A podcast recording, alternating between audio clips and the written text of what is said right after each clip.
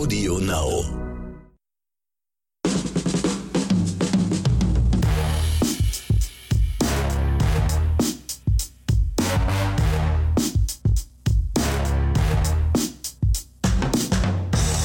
Meine sehr verehrten Zuhörerinnen und Zuhörer, es ist Freitag und es ist wieder Podcast-Zeit und das heißt, der Hausmeister Ronny Rüsch, zu dem ich ein nettes Hallo rüberschicke. Ich schicke mal ein Hallo zurück. Und hier euer Excel Max Hallo. Begrüßen euch zu einer völlig neuen Episode von Oscars und Himbeeren. Wie hat dir das gefallen, Ronny? War das was, Super. was anderes? Das war, das war, ich war gerade selber perplex über diesen ich auch. wunderschönen Anfang. Und ich, mal was Neues. Und ich war froh, dass ich stotterfrei direkt beim ersten Mal, wirklich beim ersten Mal, über die Bühne gekriegt habe. Anders als Ronny, wo wir immer zehnmal anfangen müssen. Ja, aber nobody is perfect.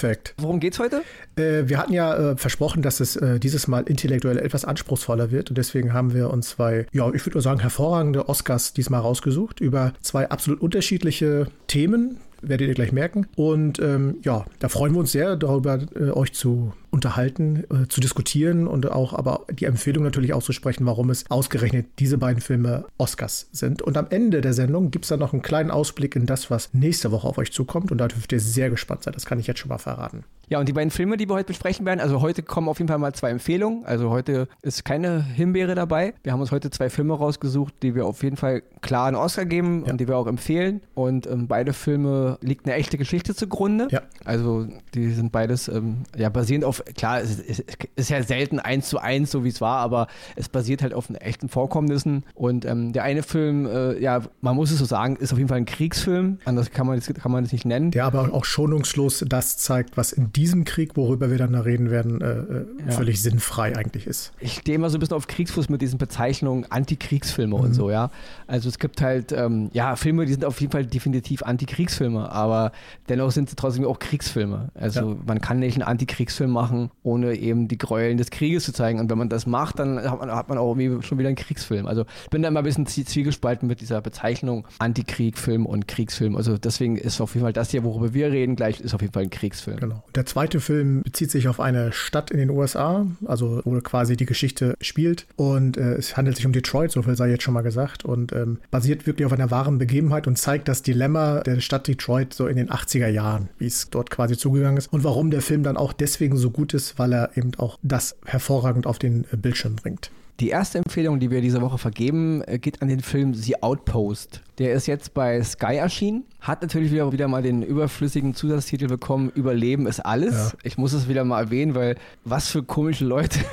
ja, also, okay, das Thema hatten wir schon mal, nicht? Ja, aber auch gerade bei dem Film muss man sagen, dass diese deutsche Bezeichnung diesem Film, dem Inhalt und das, was der Film eigentlich vermitteln sollte im Original, überhaupt nicht äh, annähernd äh, auch nur entgegenkommt. Oder das hätten sie sich wirklich mal klemmen können, weil das war auch noch ja. nicht nur doof, sondern auch noch falsch einfach. Ja. Es, ist, es, gibt zwar im Film irgendwo eine Szene, wo ich glaube, ein Charakter sagt, glaube ich, ja. diese Bezeichnung, Überleben ist alles und da hat sich wahrscheinlich so ein, so ein windiger ähm, Filmverleih-Typ wieder gedacht, äh, ja, das nehmen wir halt mal. Ja. Auf jeden Fall, also The Outpost ist ein Kriegsfilm, der in, von einem Vorfall handelt, der sich 2006 in Afghanistan äh, ereignet hat. In den Hauptrollen sind Scott Eastwood, der Sohn von Clint Eastwood, Caleb Landry Jones, den muss ich wirklich mal hervorheben, also ein ganz toller Schauspieler und Orlando Bloom, den kennen wir alle, da müssen wir nichts zu sagen, nicht? Der Film handelt von einem, ja, von einem, ich, hab's, ich war selber schockiert beim Gucken, ja, von einem Außenposten irgendwo an der, also in Afghanistan an der Grenze zu Pakistan. Und es geht darum, dass die Soldaten, die da stationiert sind, von den Amerikanern irgendwie mit den Einheimischen, die da halt in den umgebenden Dörfern leben, interagieren sollen, ihnen helfen sollen, die sie unterstützen sollen,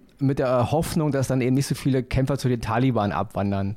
Ja, und dieser Außenposten ist ja, man kann es ja anders sagen, ist in einem Kessel gelegen. Ja, also die, die Soldaten landen da am Anfang und äh, sie gucken dann hoch und der ganze Außenposten ist so, als wäre er im Zentrum eines Vulkans gelegen. Also äh, nur Berge an allen Seiten hoch. Also die absolute dümmste Position, in der man halt einen Posten hinlegen ja. kann. Ja. Man und, ist von ähm, vornherein auf, in einer unterdrückten äh, Position.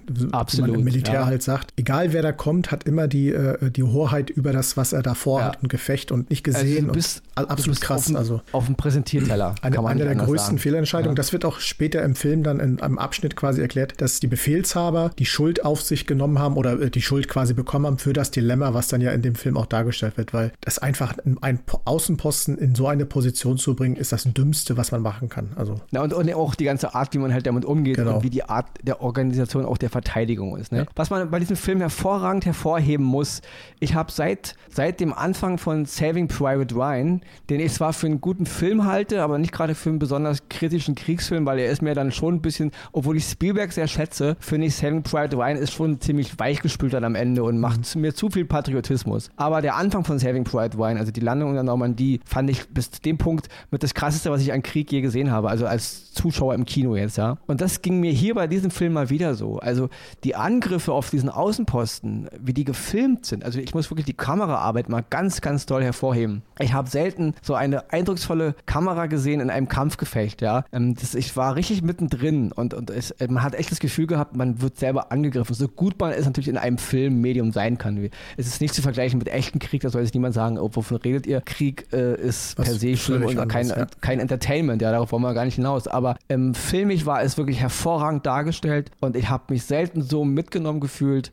Auch die ganze Art, wie die Geschichte erzählt ist um diese ganzen Soldaten da, also auch ihr Privatleben und wie sie miteinander interagieren und ja, diese, diesen, diesen Konflikt so ausgeliefert zu sein, ohne eigentlich zu wissen, was mache ich hier überhaupt? Was ist eigentlich meine klare Mission, ja? Und es war ganz, ganz toll inszeniert. Man hatte auch nie das Gefühl, man, man driftet hier in irgendwelchen Patriotismus ab oder will jetzt irgendwie den, einen Soldaten besonders hervorheben, weil er jetzt der Anführer ist. Im Gegenteil, man hatte wirklich das Gefühl, man guckt einen ganzen, einer ganzen Einheit zu und, und alle haben so ihre Momente gehabt und ihre, das war also hervorragend inszeniert und ich kann wirklich nur jedem äh, sagen, äh, da mal einen Blick reinzuwerfen. Kann ich absolut nur bestätigen. Ich auch als ehemaliger Soldat, äh, meine Zunft, kann auch nur sagen, was der Film wirklich auch gut darstellt, ist einfach diese Ohnmacht, die Soldaten äh, in diesen Auslandseinsätzen wirklich in einem fremden Land hat. Und äh, wenn man gerade den Afghanistan-Krieg den die USA dort quasi äh, äh, mit angezettelt haben, verstehen will, kann ich immer nur empfehlen, es gibt auf YouTube und so äh, ähm, Vorträge von Soldaten, die aus dem äh, Land zurückgekommen sind und die einfach mal erklärt haben, was sie dort vorgefunden haben. Und dieser Film spiegelt das wunderbar dar. Afghanistan ist ein Land, was äh, zu drei Viertel von Gebirge äh, durchsetzt wird und den restliche Landmasse teilen sich dann die ähm, Bewohner da. Und das sind teilweise verschiedene Clans, Stämme, wie man das auch immer dann nennt, die sich untereinander nicht verstehen. Und dann kommt die westliche Welt und will dort ihnen was von Frieden, von Schulen, von von Bildung und keine Ahnung was erzählen und dass sie nicht zu den Taliban wechseln sollen, wo, wo die sich selber noch untereinander noch nicht mal einig sind. Und da soll man für Frieden sorgen. Und das zeigt der Film wirklich auf eine hervorragende Art und Weise, diese Ohnmacht, die diese jungen Soldaten dann teilweise dort gegenüberstehen, die mit einem Auftrag da hinkommen und sich, so länger das dauert, umso mehr Angriffe erfolgen, selber die Frage stellen, was machen wir hier eigentlich? Und das zeigt auch die, die Führungsqualitäten, die äh, dort die Captains, die in das Camp sind, das, die wechseln ja während des Films aus verschiedenen Gründen. Und da war wirklich alles dabei. Der Captain, der wirklich auf Diplomatie, auf Empathie liegt. Der Captain, der äh, die harte Linie fahren will. Und dann auch der Captain, der völlig überfordert ist und gar nicht weiß, wie er mit damit umgehen soll. Und das ist absolut, ich sag's mal, so krass das klingt, aber es ist genial einfach dargestellt, weil man ist wirklich dabei, man wird mitgezogen und mitgenommen. Und, und das muss ich dem Machern wirklich hoch anerkennen, die verzichten komplett auf irgendwelchen Heldenepos, auf Macho-Gehabe oder sonstiges, sondern die Soldaten spielen dort die Situation, dass man wirklich das Gefühl hat, verdammte Scheiße, ich bin live dabei, wie du schon gesagt hast, durch auch allein durch die Kameraführung, aber auch um dieses äh, Verlust eines Kameraden oder Verletzung eines Kameraden. Da wird nichts überdreht, nichts überspielt, sondern es ist wirklich so, wie man es sich vielleicht annähernd in der Realität vorstellen könnte. Man, man, wird nie das, die Vorstellung dafür haben, aber das muss ich sagen, macht diesen Film einfach zu einem hervorragenden, ja, ich will jetzt nicht sagen äh, Kassenschlager, das klingt alles zu, aber wirklich ein ja, ja. hervorragender Film, der wirklich auf beeindruckende Weise einen mitnimmt in diese ja, Zeit, die dort zu der Zeit herrschte und in diese Ohnmacht, die die äh, Soldaten dort erleiden teilweise mussten. Und man erlebt halt komplett den, den Blickwinkel der Soldaten. Ja. Also man springt jetzt nicht andauernd hin und her. Man ist im Grunde die ganze Zeit mit den Soldaten im Camp. Also, oder wenn sie mal auf Patrouille sind, man ist aber nur bei ihnen, mhm. ja. Und deswegen hat, es auch nochmal so eine ganz bedrückende Stimmung gehabt. Und ich muss ja auch wirklich nochmal zwei Schauspieler, also im Grunde drei, also wie ich eben schon sagte, Caleb Landry Jones, der spielt halt hier so eine, ja, eine, schon eine Art Nebenrolle, aber auch wieder eine Hauptrolle. Hier spielt eigentlich keiner so richtig die Hauptrolle, richtig. deswegen kann man das schwer definieren. Eine ganz tolle Performance ab, aber ich muss auch mal Orlando Bloom hervorheben, der für mich in den letzten Jahren ein bisschen zu weich gespült wurde langsam, also zu viel. Aber hier ist er mal wieder ganz, ganz straight ja. und also hat mich sehr, sehr beeindruckt. Und Scott Eastwood, also den Sohn von einem der Sprösslinge von Clint Eastwood, den ich bis jetzt immer so ein bisschen nur so als Beiwerk, so, ja, okay, hat halt einen berühmten Vater und so und deswegen war er, er fing ja auch irgendwie an, in den Filmen von seinen Vatern zuerst mitzuspielen und er war immer okay, ich fand ihn immer solide, aber er hat mich jetzt nie so äh, groß, groß jetzt geflasht. Aber hier muss ich zum ersten Mal sagen, er hat mich diesmal äh, beeindruckt, ja, also er, klar, man muss sagen, er hat mich stellenweise schon an, bis auch an seinen Vater erinnert, also ja. er wird jetzt ein bisschen älter und dieses ganze, diese Falten in seinen Augen langsam und er sieht echt aus wie der Clint Eastwood, den man, wo man ihn halt kennenlernte als junger Mann und ja, also ganz toll. Zum ersten Mal habe ich Scott Eastwood gesehen und dachte, hey, das ist ja doch noch ein Schauspieler. Also das muss ich auch nochmal erwähnen. Ne? Ja, und auch weil er, wie du schon sagtest, er ist ja eigentlich die Hauptfigur, zumindest wird er ja so auf den Titelblättern und so dargestellt, aber man hat nie das Gefühl. Also wirklich jeder einzelne äh, Schauspieler oder Soldat, der dort dargestellt wird, ist irgendwie die Hauptfigur. Deswegen auch, wie du sagtest, der ähm, Caleb Landry äh, Jones, äh, finde ich eine der äh, bemerkenswerten Rollen, weil er war ja am Anfang doch eher der Gebeutelte, wohl eher, wo man sagte, oh, naja, wer ist er schon? Der sich dann aber in den Film weiter durch die schicksalhaften Ereignisse dann äh, zu einem Charakter aufbaute und dann am Ende aber auch da zu sitzen und zu sagen, ja, ich traue mich auch zu weinen, ich traue mir das auch zu zeigen und hat das unfassbar äh, gut gespielt. Ja. Also das war eine bewegende Ganz Szene zum Schluss da, wo er da gesessen hatte. Das hat mich echt tief beeindruckt. Ganz tolle Performance. Ja, ja also deswegen unsere erste Empfehlung ja. diese Woche, die Outpost jetzt zu sehen bei Sky. Genau. Und also wer die Möglichkeit hat, das, das hier anzugucken, guckt es euch an. Also auf jeden Fall von uns, also von Axel und mir, eine ganz, ganz klare Empfehlung. Absolut. Ja, und dann kommen wir auch direkt zur zweiten Oscar-Empfehlung für heute. Und zwar ist das der Film White Boy Rick, der jetzt auf Netflix läuft. Der ist schon etwas älter, der Film, aus von 2017. Aber ähm, ich habe ihn, ich weiß gar nicht, wie lange er bei Netflix schon online ist, aber ich habe ihn tatsächlich erst durchsuchen. Und er handelt von äh, dem jungen Rick Wersher und erzählt die Geschichte ähm, seines Lebens in den 80er Jahren in Detroit. Man muss zu dem Zeitpunkt wissen, also wer Detroit kennt, weiß, dass Detroit in seinen Jahren schon eine Menge, Menge mitgemacht hat. Von Aufschwung bis absoluten Absturz, Drogen, Bandenkriege, Autoboom-Industrie und wieder der totale Absturz. Da war alles dabei. Und dieser Film bringt, also hier geht es primär um äh, das Drogenmilieu in äh, Detroit und dieser Film bringt das einfach wunderbar zu der Zeit rüber. Ich habe viele Leute, die den Film gesehen haben, haben gesagt am Ende, ja, da ist ja nicht so wirklich viel passiert. Und genau das ist es. In der Zeit war Detroit am Boden und es herrschte viel Armut und sonstiges. Und die Leute mussten sich irgendwie versuchen, ja, aufrecht zu erhalten. Und der Matthew McConaughey, der spielt den Vater von diesem Rick. Der versucht das eben durch Waffenhandel und alles Mögliche, sein Traum, eine Videothek zu eröffnen, um dann Geld zu verdienen, um seine Kinder großzuziehen und äh, denen ein mögliches Leben zu bieten und den Weg raus aus diesen Slums zu schaffen. Und das funktioniert alles natürlich nicht und der, der kleine Rick ähm, lernt viel von seinem Vater, auch gerade was das Dealen angeht und äh, fängt an mit Waffen zu dealen und äh, rutscht dadurch in das Milieu der Gangs rein. Und das FBI will ihn dann als Spitzel da reinkriegen und der Junge ist erst 14 Jahre alt und äh, er hat eigentlich jetzt schon kaum was vom Leben und soll dann in diese diese äh, quasi in dieses Milieu da rein und dann auch noch spitzeln. Das ist ein, äh, wie sagt man, eine Waagschale gut und böse. Man weiß manchmal nicht, äh, was jetzt gut und was jetzt böse an der Geschichte ist.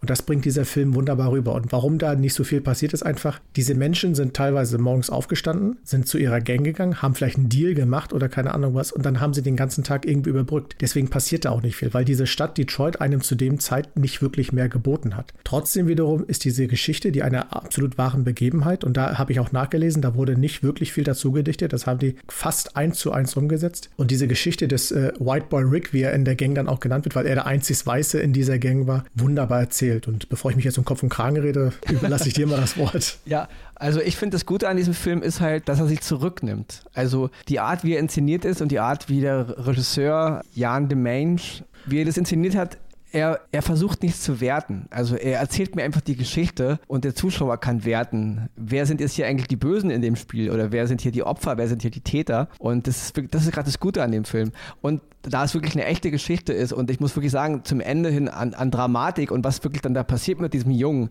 das ist ja, also ist ja eigentlich unaussprechlich, was mhm. da eigentlich gemacht wurde. Und die Schauspieler geben diesem Ganzen wirklich dann letzten Endes die, die, sag mal, das Salz in der Suppe, weil gerade Matthew McConaughey, der sich ja in den letzten zehn Jahren zu einem, ja, zu einem wahren Schauspiel-Titan entwickelt hat, ja? ja. Also der Typ ist ja, der, der ist ja so mittlerweile verschmolzen mit seinen Rollen und gerade wenn die Rollen jetzt wie in diesem Fall, dieser leicht schmierige Vater, der so nichts richtig auf die Reihe bekommt und so. Und er spielt es mit so einer Inbrunst. Also man ist voll dabei und in jeder seiner kleinen es gibt da so eine Szene, ich will jetzt nicht von dem Ende viel erzählen, aber wie er halt so im Auto sitzt und so und wie er halt überlegt, jemanden zu töten und, und dann, ähm, wie er dann so mit sich kämpft und so, ja. Und das ist, er ist einfach ein, mittlerweile ein, ein wirklich ein ganz, ganz großer Schauspieler. Ja, absolut. Aber auch der, der junge Richie Merritt, der halt die Hauptrolle spielt, auch er spielt natürlich total super. Ich kannte sein Gesicht nicht, also sehr unverbraucht.